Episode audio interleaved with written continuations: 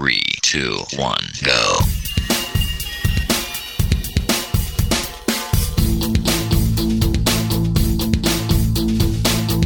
Enredando, la informática que se escucha.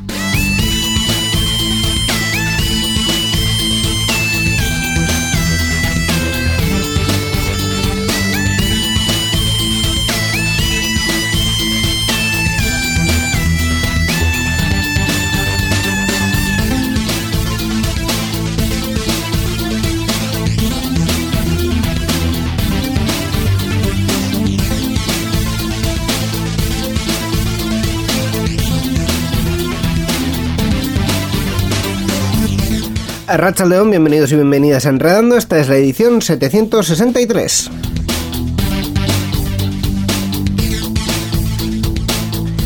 Una edición, eh, Miquel, que la verdad es que llega interesante, llega cargada de contenido. Cargadita, cargadita. Hola, ¿qué tal, Yo Sendino? Ya tengo preparada la mochila porque creo que nos amamos, que vamos a marcharnos ya mismo, Nada, enseguida, en- enseguida. En, minuto y medio, poco más. Sí, sí, salimos ya corriendo y nos vamos. Nos, nos vamos para allá. Nos vamos a ir hoy a Librecon, al. Palacio Euskalduna, donde se, se ha celebrado este evento sobre software libre. Vamos a conocer el evento en sí y vamos a conocer también ESLE, que es la Asociación Mm. de Empresas de Tecnologías Libres y Conocimiento Abierto de Euskadi.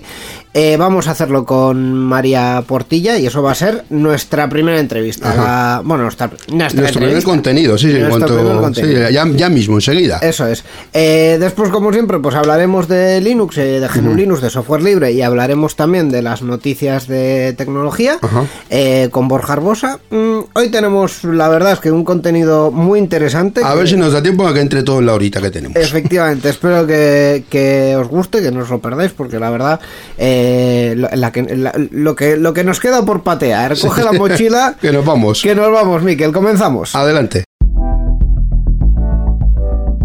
Participa con nosotros en Enredando. Envía tus mensajes al email oyentes@enredando.net o a través de nuestra página web en www.enredando.net. También estamos en Twitter. Sigue al usuario Enredadores. Esperamos tus comentarios.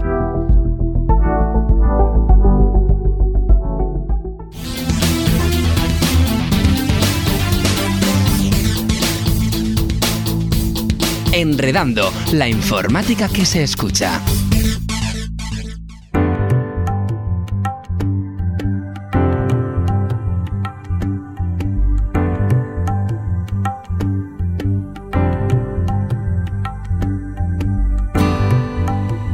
Pues como decíamos al principio del programa, estamos aquí en, en Librecon.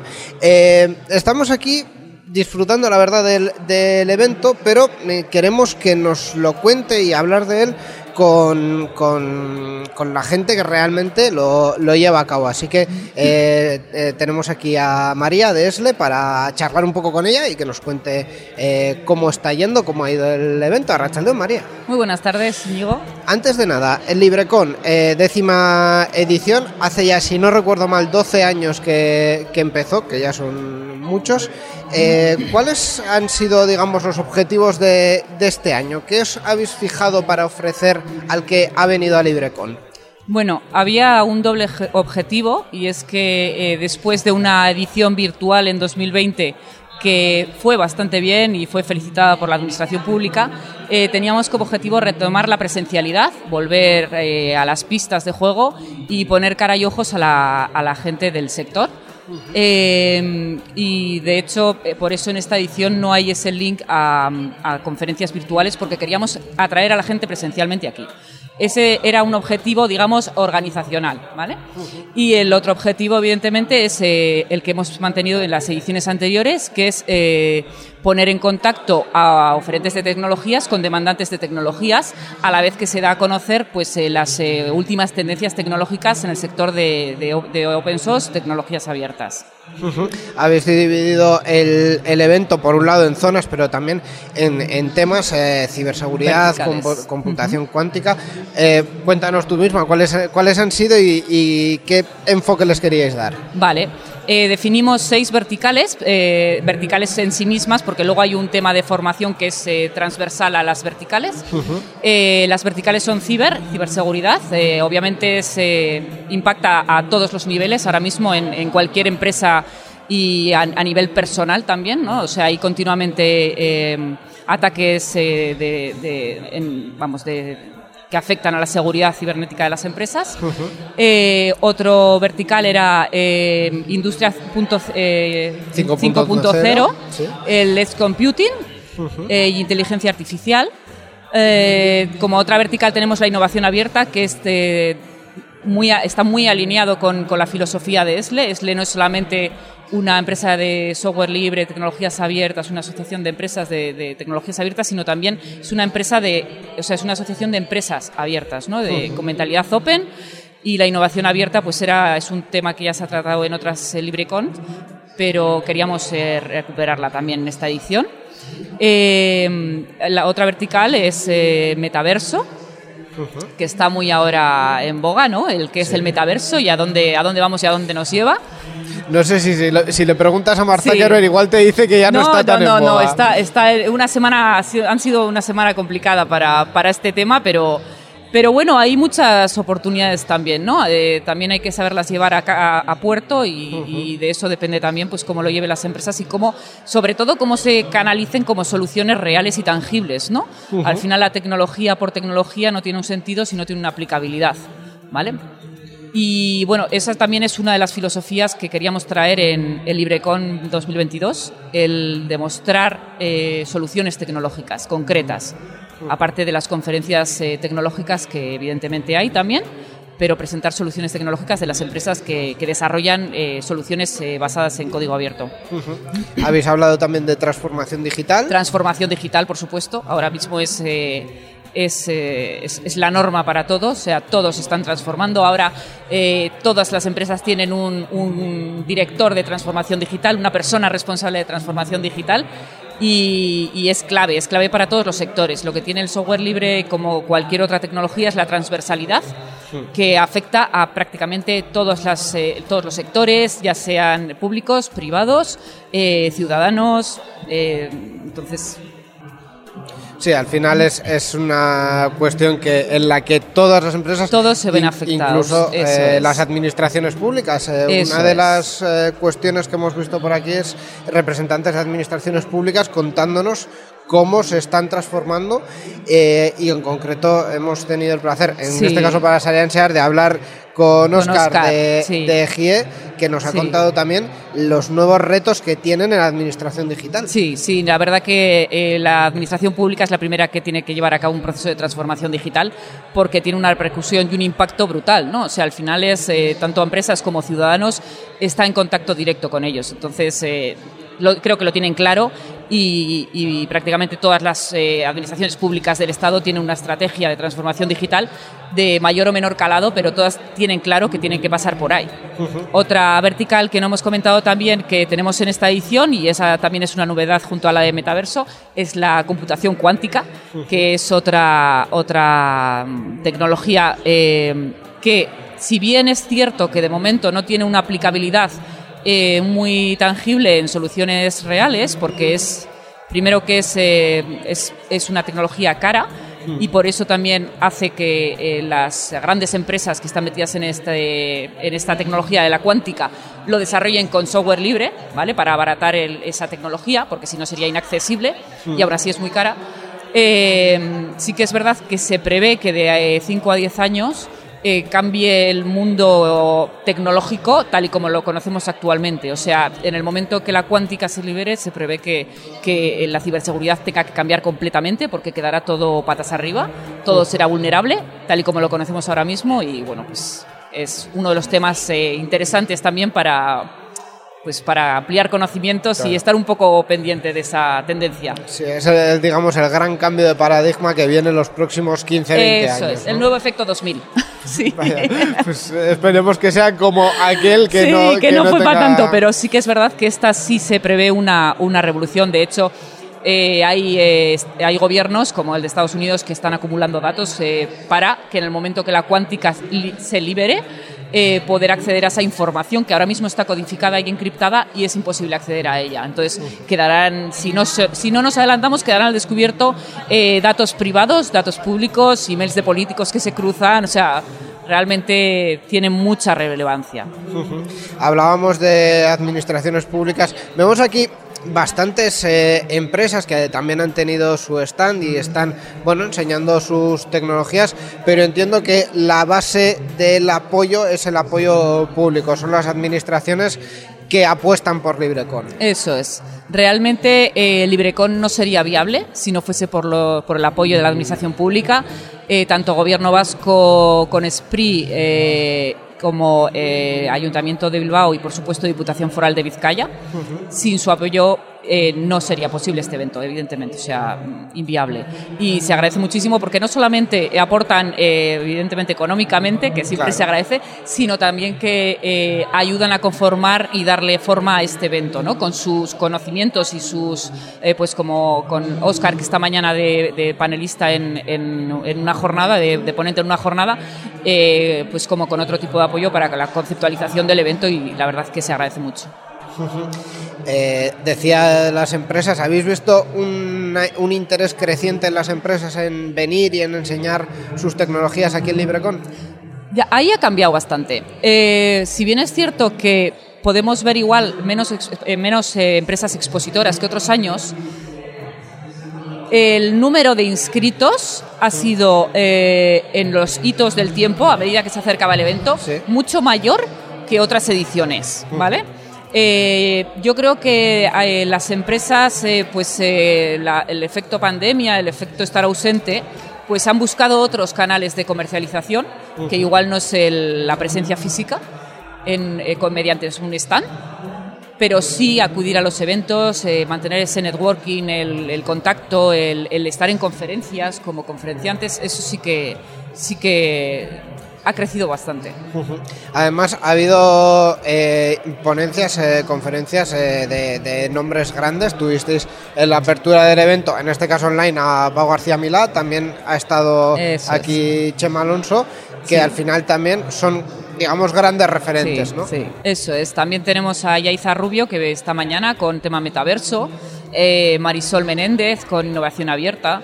Eh, la verdad que hemos tenido el apoyo de muchos conferenciantes de eso, de renombre, ¿no? no sin hacer de menos al resto, por supuesto, que, que son de, de mucha categoría también y orgullosos también de que gran parte de los conferenciantes son de- del entorno Euskadi, que aquí tenemos mucha, mucha, mucho nivel.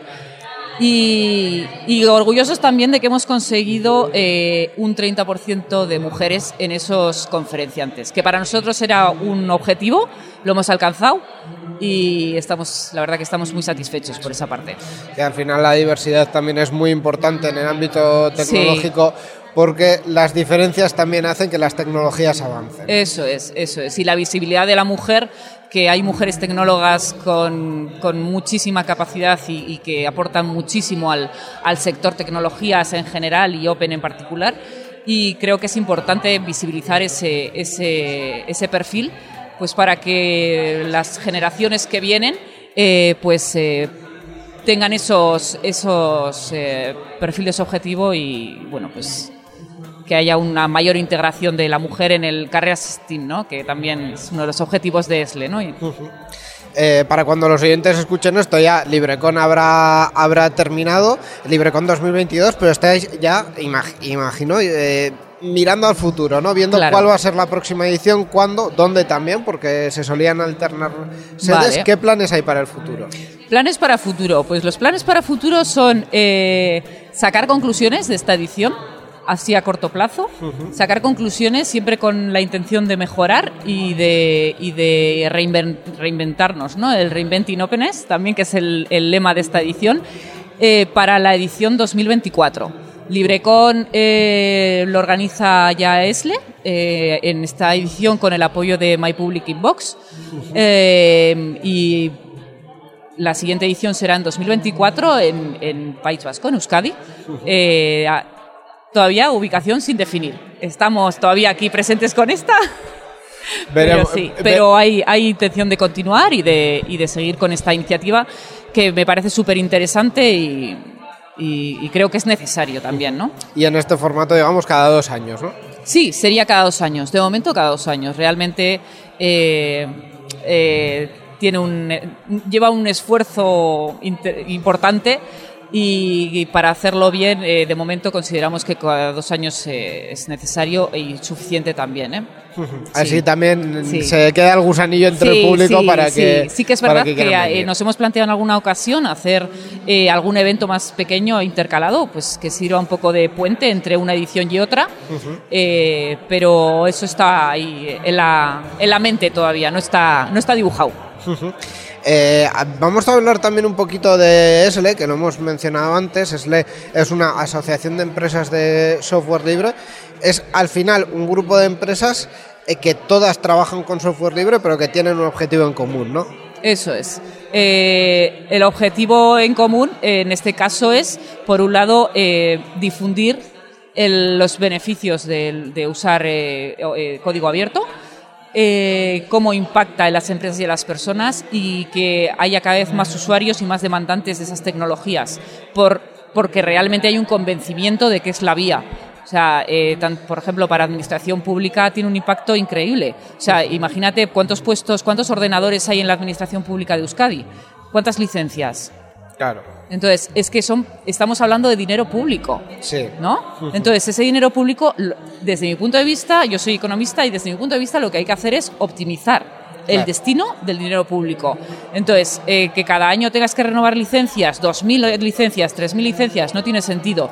Y para las empresas lo mismo. O sea, lo que permite el software libre además es acelerar esas tecnologías, porque ya partes de una base de, de- que ya está desarrollado. Entonces, no tienes que inventar la rueda cada, cada vez que, que pones que, que, eh, pones un proyecto. Entonces es eh, un acelerador brutal de las tecnologías eh, y, un, y un- tiene un impacto económico importante para, para los usuarios. Entonces, Que además vosotros sois, vosotros, el conjunto de ESLE sois exponentes de que efectivamente se puede hacer negocio con el software Claro. libre. Que una cosa es el código abierto y otra cosa es el valor que le añadís, ¿no? Eso es, al final el modelo de negocio de las empresas, hay diferentes modelos de negocio, pero hablo un poco del, del que genera eh, economía, ¿vale? Eh, esto es súper importante, porque eh, si no generase economía, si no fuese rentable, el código abierto moriría. Claro. Está claro, o sea, tiene que ser rentable. Eh, ¿Y cómo es rentable? Vale, pues no vendo licencias, pero ¿qué ofrezco? Servicios, servitización. Tú no tienes de desarrolladores en tu empresa de, de- que conozcan esta tecnología, bueno, yo te hago el trabajo y te vendo no la solución, sino te vendo mis servicios. Un servicio ad hoc, a medida, un servicio que te mantiene en el tiempo, eh, con adaptaciones, con o sea, mm, llave en mano, tienes el proyecto con servicios, con eh, mantenimiento, con soporte eh, 24/7. Entonces eso es lo que eso es lo que venden, ¿vale? Entonces eh, por supuesto que se que puede ser un modelo rentable. Solo hay que ver eh, las grandes bestias del código privativo que han hecho invertir en empresas de código abierto Sí. y esas no tiran el dinero. Sí, o sea sí, que sí. por algo es, ¿vale? Sí, o sea sí. que De hecho, uno de los grandes cambios, yo te diría que en los últimos 10 años ha sido Microsoft. Microsoft eh, yendo hacia el software libre y apoyando Linux claro. y poniendo dinero en ello. Claro, claro, eso está. ¿Dónde van las bestias? Ah, Pues ahí hay negocio. O sea, que eso lo saben ellos. Pues está claro que, que también aquí hay empresas solventes y con, y con negocio que, Sí, que bueno. que- y que han tenido dentro de las empresas de ESLE. eh, sí que es verdad que las, las propias empresas a nivel individual, si no crecen más, no es por falta de demanda, es por falta de profesionales. Un tema muy importante que tratamos también en Librecon. Eh, ellos eh, tienen, una de- tienen una demanda creciente, exponencial, y no, o sea, cada vez hay, tienen más clientes y proyectos más grandes y las empresas han ido creciendo con el techo que te comentaba del tema de profesionales, que es un problema en el sector, eso sí que es verdad, tanto en open source como en, como en tecnologías eh, en general, eh, y es que eh, hay más demanda de profesionales que oferta.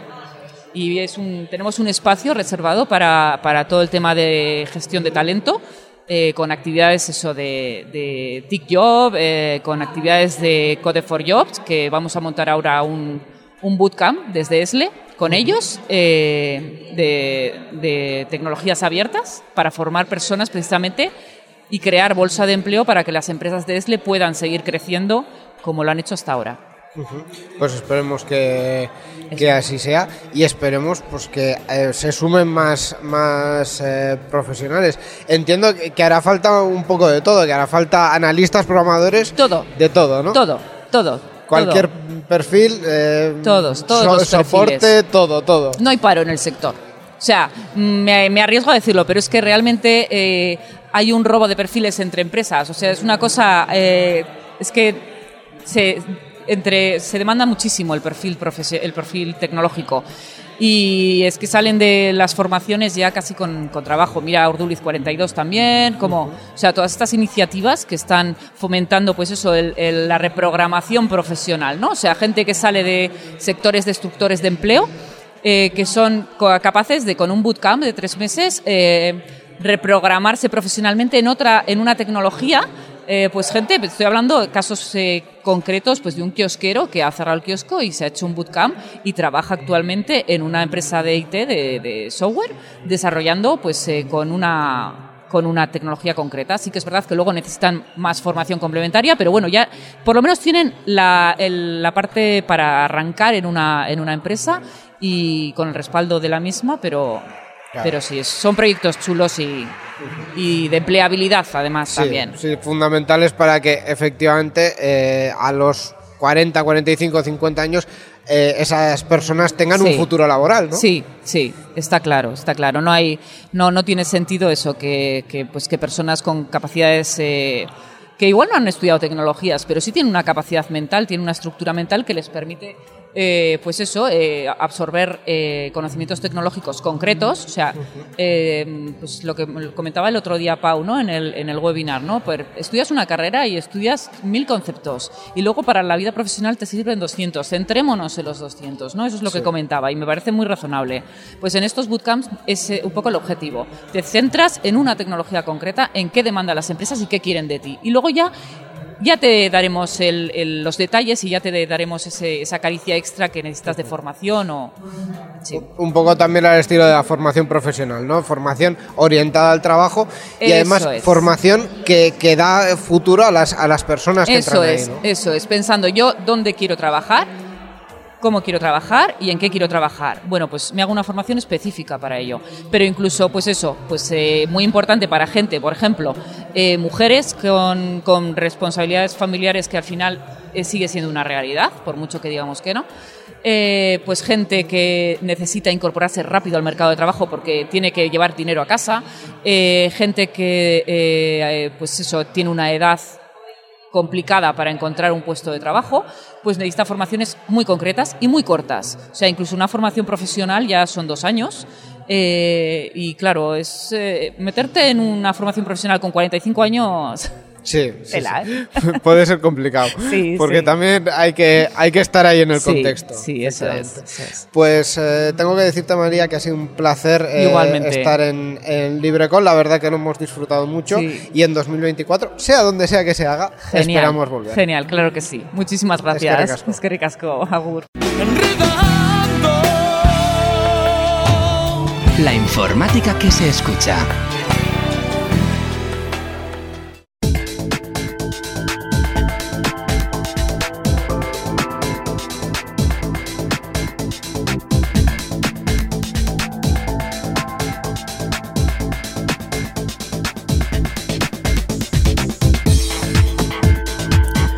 Pues continuamos en esta edición 763 de Enredando, ya de vuelta Mm. en el estudio y después de la entrevista, como siempre, pues vamos a seguir hablando de GNU Linux. Ah, Hablamos este de software libre. De software libre. Además que GNU News es software libre en general. Eso es. Sí. Eh, no hemos tenido suficiente con LibreCon, vamos a continuar. Más, más, más. Un poquito Queremos más. con- Vamos a ponernos un sombrero rojo ahora mismo. Efectivamente, vamos a hablar de una de las empresas que han estado presentes en LibreCon, porque también en estos últimos días han presentado novedades en su sistema operativo, en concreto Red Hat, como Red decíamos, en su versión 8.7. Sí, que llega con, su- con mejoras de soporte y actualizaciones. Entre las principales novedades de Red Hat Linux en, en Red Hat Enterprise Linux 8.7, cabe destacar que se han ampliado las capacidades para preparar imágenes del sistema, que ahora admite la carga de imágenes en Google Cloud Platform, eh, la colocación de la imagen directamente en el registro del contenedor, la configuración del tamaño de la partición bot y el ajuste de, de parámetros. También se destaca porque se ha agregado dado soporte para monitoreo del rendimiento de sistemas con procesadores AMD Zen 2 y Zen 3i, además de que se ha añadido soporte para los nuevos modelos de tarjetas gráficas AMD Radeon eh, bueno, pues otra novedad también es que se ha agregado soporte para configurar criptopolíticas en la consola web. Se ha agregado también la capacidad de desarrollar, de descargar e instalar el sistema en una, en una máquina virtual y se ha agregado pues, un botón para instalar por separado solo parches para el kernel de Linux. Se han ampliado los informes de diagnósticos y se ha incluido una opción para reiniciar después de, se- de que se complete la instalación de las actualizaciones. Creo que es eh, la peor de todas las opciones que han puesto porque es el, como la pesadilla de todos los usuarios de Windows de rein- Bueno. reiniciar después de actualizar. Pero tienes un botón, esta opción, que si lo quieres puedes hacerlo. Si es opcional, Sí. está bien, está Sí. bien. Finalmente, también cabe mencionar que se han preparado compilaciones de instalación para las arquitecturas eh, Intel de 64 bits, sistemas 390 de IBM, PowerPC 64, esos procesadores, vamos, y el Arch 64. Pero están disponibles para su descarga solo para usuarios registrados del portal de clientes de Red Hat. Y vamos a recordar que aunque Red Hat Enterprise Linux es software libre, se trata de una distribución de pago orientada para un uso empresarial y que si queremos disponer de un sistema de similares características sin coste, sin coste económico, podemos utilizar Fedora Linux, que es donde hacen las pruebas para, para luego incluir las cosas que prueban en Fedora, las incluyen en, en la profesional, esta, esta Red Hat Enterprise Linux. Además de que Red Hat incluye soporte, incluye otras características que en Fedora no, no están. No están porque claro, software libre es gratuito, todo es software libre, pero esto es la de Fedora es gratis, y entonces claro, lo que cuesta pasta pues no lo incluyen sin más. Claro, eh, efectivamente, que, que no quita que sea libre, pero Sí. bueno, al final, pues eh, también son empresas que, que cobran, digamos, por, Por sus servicios. por versiones Sí. especializadas y por otras cosas. Sí, una serie de servicios que incluyen. Eso es. Sí. Pues eh, como siempre esta noticia nos ha llegado gracias al club. Sí, la- el club que es la asociación en Vizcaya de usuarios de GNU Linux que se dedica a promover el uso del software libre tanto en el ámbito público como en las empresas y usuarios particulares. Esta noticia está publicada en la, en la página web del club y la voy a nombrar. La página web es club.bit, glv.b latina z.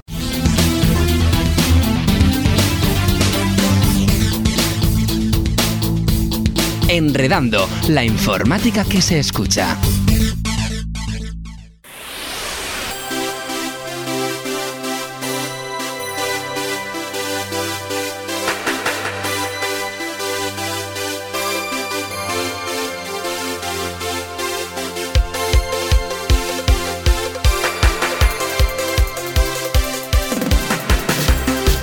Y continuamos en esta edición de Enredando ya con el resto de la actualidad tecnológica que como siempre pues eh, pasa por eh, invitar y por recibir en este estudio a Borja Arbosa. Rachaldeón, Borja. Arrachaldeo, muchachos. Hola Borja. Vamos a empezar hablando de algo bastante local, que Cercano. bueno, cercano, sí, porque Sí. en todas las, eh, las comunidades se ha aprobado y ha llegado ya el turno de, de Euskadi y en concreto en Bilbao se ha aprobado durante los últimos días eh, la alerta de catástrofe con pitido incluido.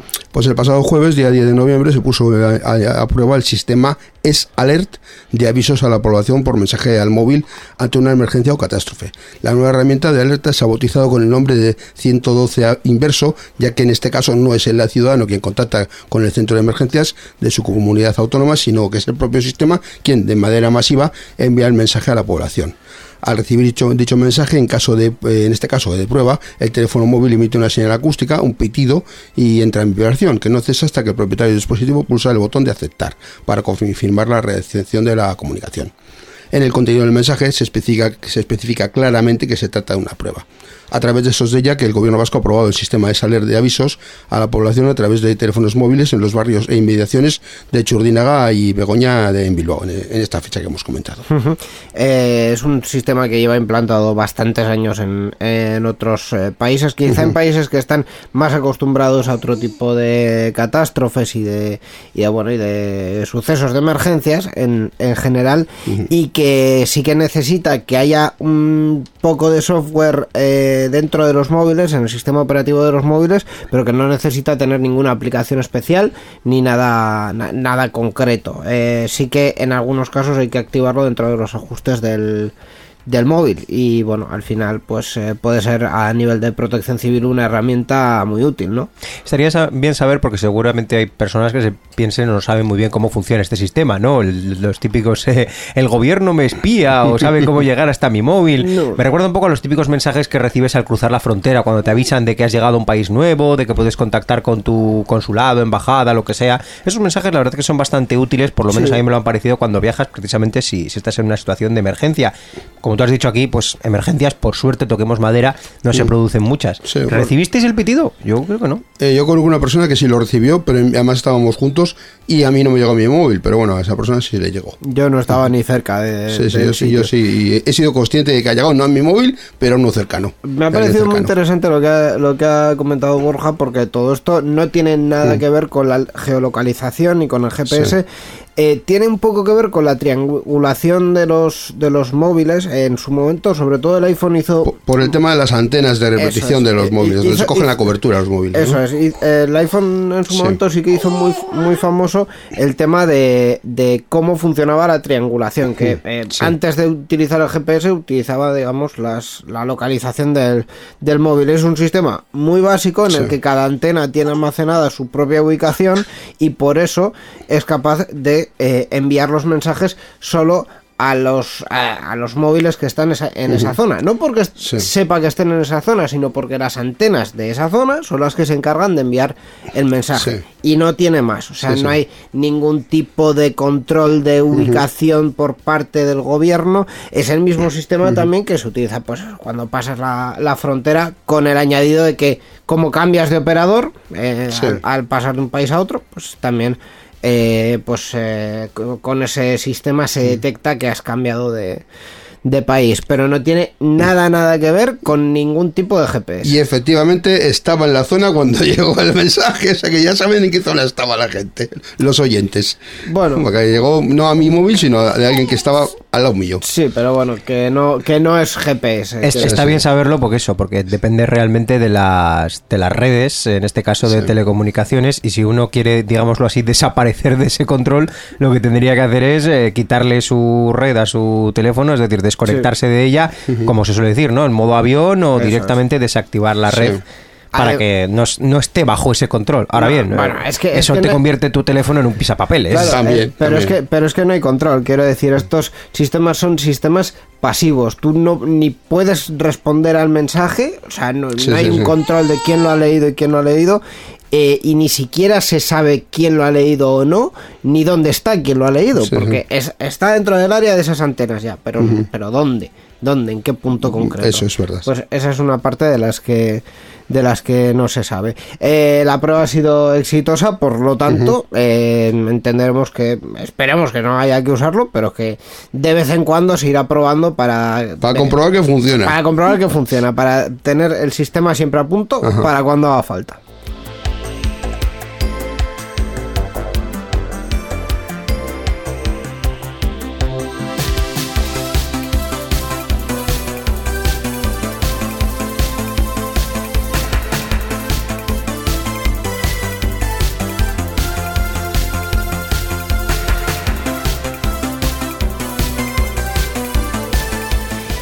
Vamos a cambiar de tema sin hablar directamente de nuestro querido mm, personaje Elon Musk, sí que vamos a hablar... Ah, no, vamos a ver de Twitter. No, no vamos a hablar pero, de Twitter. pero parecido. No, no, sí, pero no. Para Es- variar, porque no hacemos otra cosa. Cada programa hay novedades de Twitter. Efectivamente, vamos a dejarle a un lado a Elon y a sus cosas. Ha habido, pues eso, otra Sí. vez durante estas dos semanas cientos de cosas, pero no vamos a entrar en, en ello. Vamos a Seguro que no vamos a hacerlo más, porque estoy leyendo el guion y aquí se le menciona otra vez.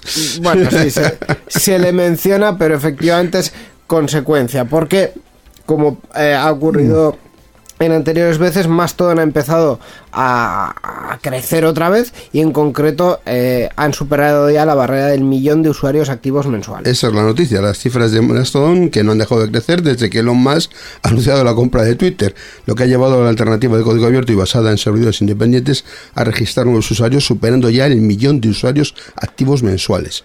Mastodon nació en 2016 como una propuesta de red social de código abierto, descentralizada, basada en servidores independientes y bueno, pues muchas personas han visto en esta otra propuesta una alternativa a Twitter, especialmente desde que se hiciera efectiva la compra por parte del magnate Elon Musk. Pues sí, eh, al final Mastodon una de las de las cuestiones eh, complejas pero ventajosas que tiene es el tema de la descentralización. Mm, servidores descentralizados. sí. Eso es, hay, hay gente que, no solo servidores, sino que las instancias de Mastodon, mm, todas se llaman Mastodon, o sea, el software que es, es como, como WordPress, Sí. es decir, todo tiene, todos los blogs, la mayoría de los blogs que vemos en internet últimamente, tienen WordPress por detrás, pero no todo se llama WordPress. Entonces, esto es lo mismo, no todas las instancias Hay diferentes servidores. tienen el nombre de Mastodon, pero todas pertenecen a la, a la misma red.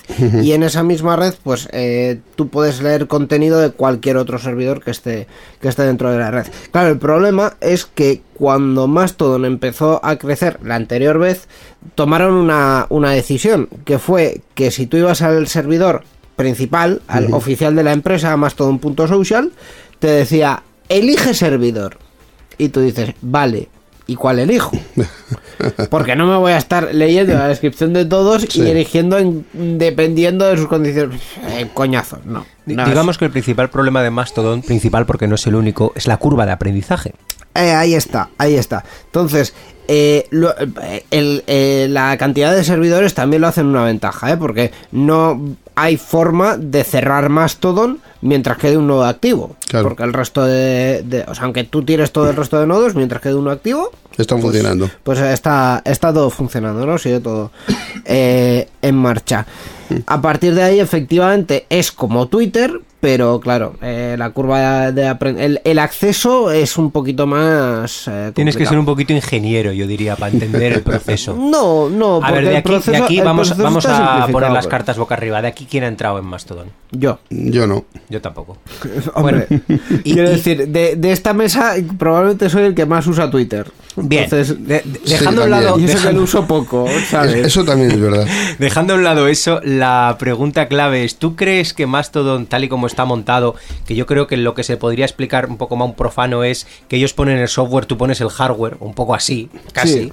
de, ¿tú crees que cualquier usuario medio de Twitter, de redes sociales, lo que sería, pues eso, a nivel usuario, el conocimiento a nivel usuario del sistema informático, podría llegar a entenderse con esa aplicación? Sí, sí, sí. Hombre, porque- lo que sí. no podría hacer es montarse su propia instancia. No, Igual pero- eso es más- un poco más difícil, pero usarlo. Es que usarlo, usarlo es muy sencillo. Es decir, una vez tú eliges la, inst- la instancia en la que te das de alta es como Twitter. O sea, no hay más. No hay más. Vale, pero tienes que superar esa barrera de entrada. Bueno, pero- o sea, pero- puede ser eso ya disuasorio de... Hay gente que... Mastodon, como es lógico, ha sido tendencia en redes sociales y gente que lo ha comentado en plan de si es que no sé cómo usarlo. Estoy intentando, ya me he hecho una cuenta y todavía, ¿qué es esto del servidor? A mí no entender, hasta luego. Claro, pero es que eh, no han llegado ni siquiera a hacerse una cuenta, porque si tienes que elegir un servidor es que todavía no has hecho una cuenta. Eso es.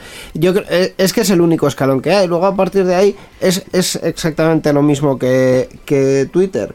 Entonces, eh, el problema cuál puede ser que para, eh, digamos, atraer a la gran, a la gran masa, eh, mm, digamos, al, siguiente millón de usuarios activos, que es, que es un término que nos encanta a los americanos, para atraerlos, lo que hace falta es que haya una instancia de Mastodon en la que tú te des de alta eh, y que no te dé el coñazo con el tema, hablando en plata, con el tema de, de- el servidor, no, tal. eh, eh, si quieres una cuenta normal, sencilla, simple, entra aquí y regístrate, punto. Y eso es lo que mucha gente ha creído que era Mastodon.social, pero eh, que los creadores de Mastodon no quieren que, que sea así. Eso cuesta un dinero y tiene que haber un, un señor de Telegram, por ejemplo, que no me acuerdo cómo es el fundador de Pavel Telegram. Durov. Eh, tiene que haber un Pavel Durov que diga, pues yo quiero meter pasta en esto y que haya una instancia de Mastodon que sea punto. la principal. Sí. Pero es que eso también va un poco en contra de la filosofía de la red.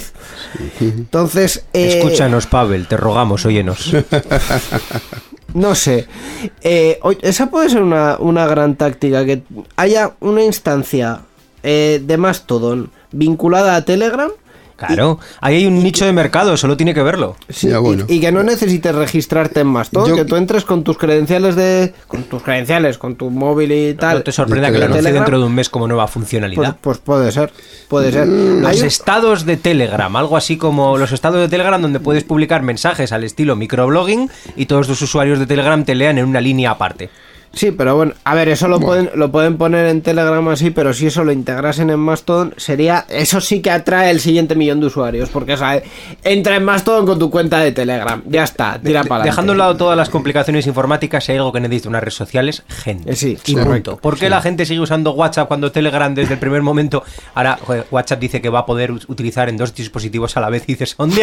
No podía hacerlo en Telegram desde 2014. ¿Pero qué pasa? La gente. Sí que Y es lo mismo, todo el rato. Y lo de editar los, los, los mensajes Ah, de bueno, WhatsApp, entre esto- otras eso cosas. vamos, todavía a mí me, me da dolor de corazón que no poder editarlos. Eh, pues sí, Oh. pero, pero bueno, Y no, y no hay manera, ¿eh? No, Eh, digo, sí a ver si algún sí- día, algún día, pues nada, no sí que es cierto que cada vez hay más gente en Telegram y que ya no solo hace falta que WhatsApp se caiga para que la gente más o menos Telegram. De todas Pero sigue maneras, pasando así. de todas maneras Sí. Telegram ahora ha empezado a meter cosas de pago, así que igual no quieren meter tanta, tanto dinero aquí el Ah, fundador. Pero, o sea pero, que, bueno, pero cosas, pero cosas que no son para nada relevantes. o sea, bueno, pero que eso es que igual no quieren meter tanto dinero, a ver si esto me, me renta un poco. Pues tampoco te diría que no, ¿eh? que al final los servidores son caros, efectivamente Claro. se, ha, se ha visto obligado, aunque sea algo simbólico, todos sabemos que el Telegram Premium es algo sobre todo Sí. simbólico, Pero bueno. bueno, ponerlo ahí y, y sin ninguna expectativa de, de ganar dinero, como hasta ahora está siendo Telegram, porque Sí. no, no pretendió ser rentable desde el minuto uno, pues está claro que el dinero tiene un límite Claro. y Claro. el ánimo de lucro pues también. Claro, Sí, efe- sí. efectivamente. Eh, para mm, terminar con el tema Mastodon, una de las cosas más interesantes que he visto últimamente ha sido eh, Internet Archive, eh, que es una fundación sin ánimo de lucro, que son los que mantienen eh, una especie de máquina del tiempo donde puedes ver las webs eh, como eran hace años y tal. Ellos ahora tienen su propia instancia de Mastodon, pero han decidido que su instancia es para ellos. Es decir, es para hacer sus cuentas, para vincular sus cuentas corporativas y solo se van a dar de alta ellos. eh, de forma que su carga, digamos, de usuarios la asumen ellos, pero no asumen ninguna carga de nadie más. Eh, participan en la red, pero están, pero están, digamos, en su propio servidor, que es un sí. poco como el correo electrónico, digamos. Yo me Ventajas e servidor inconvenientes de que sea descentralizado. Sí. Sí, y es, y es una cuestión muy interesante para que las empresas de repente no se vean desbordadas con eh, mm, la gente se está dando de alta en mi servidor, pero eh, mis usuarios, mi gente puede participar en Mastodon. Yo creo que es buena idea.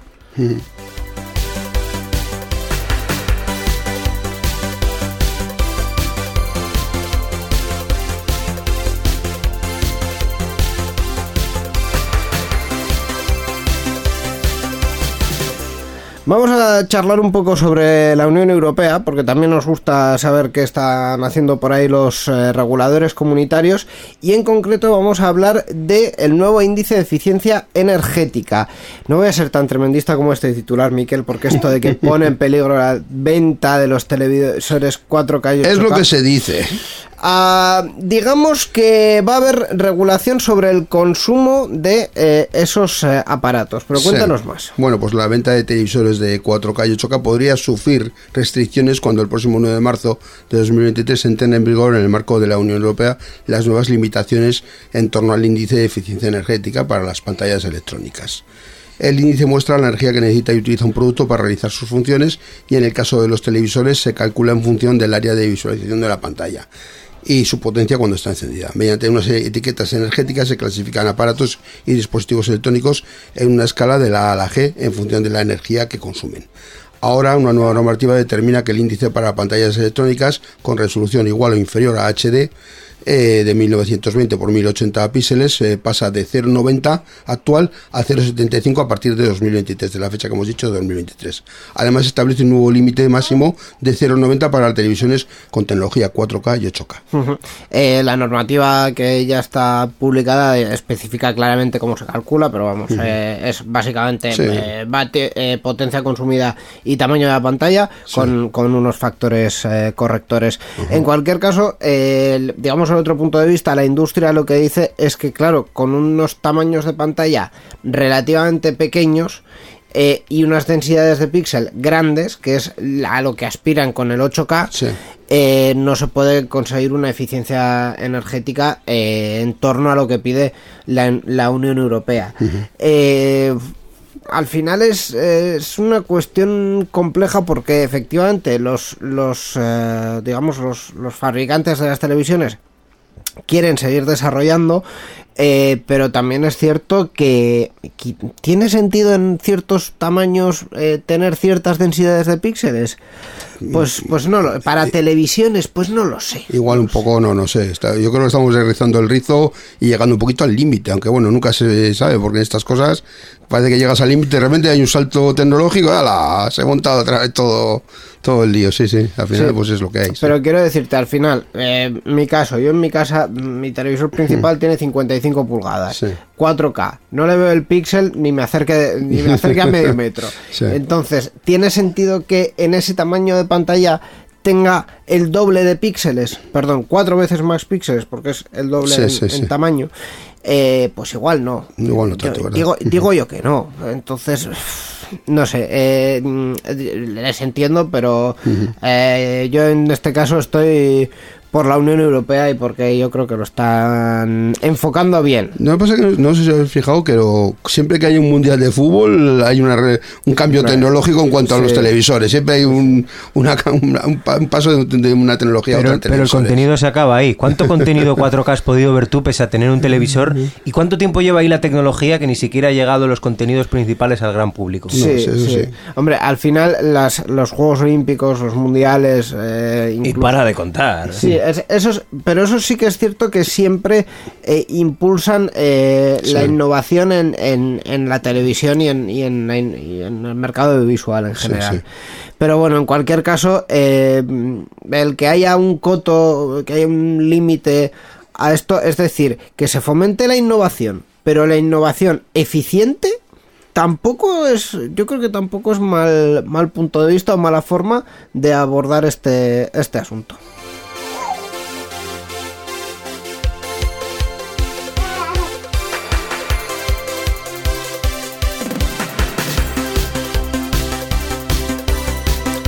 Y vamos ya con la última noticia de este programa que eh, también tiene que ver con uno de los eventos que se celebra esta semana en, en Bilbao, bueno, en Vizcaya, que en, Sí. en- en concreto es eh, el Big, el Big Conference y que va a premiar eh, con un premio honorífico a eh, Shuhei Yoshida, que es una figura clave de PlayStation. Eh, pues eso, la Bilbao International Games Conference, la Big Conference, otorgará su premio honorífico a Shusei, Shusei Yoshida, Shuhei Yoshida. eso, Shusei Yoshia, leyenda de la industria del videojuego directivo de Sony Interactive Entertainment.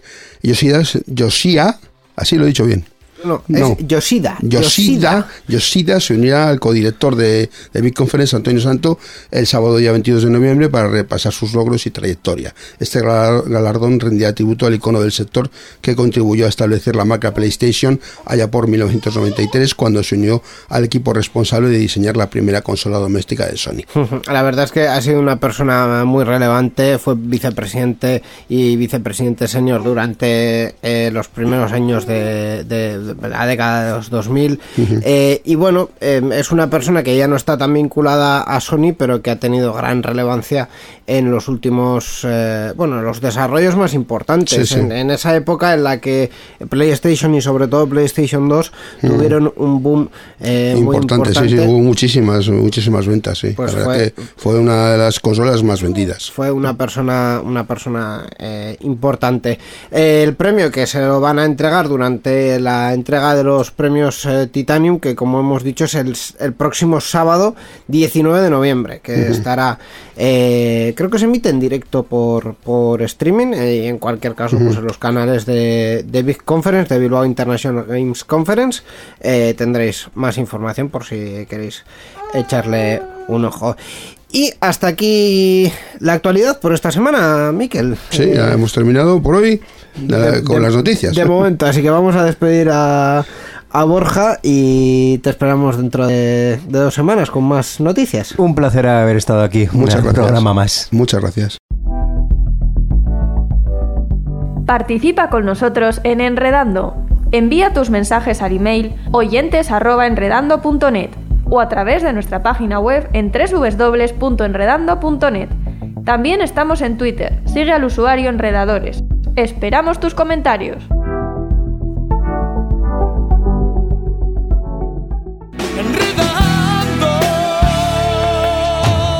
La informática que se escucha.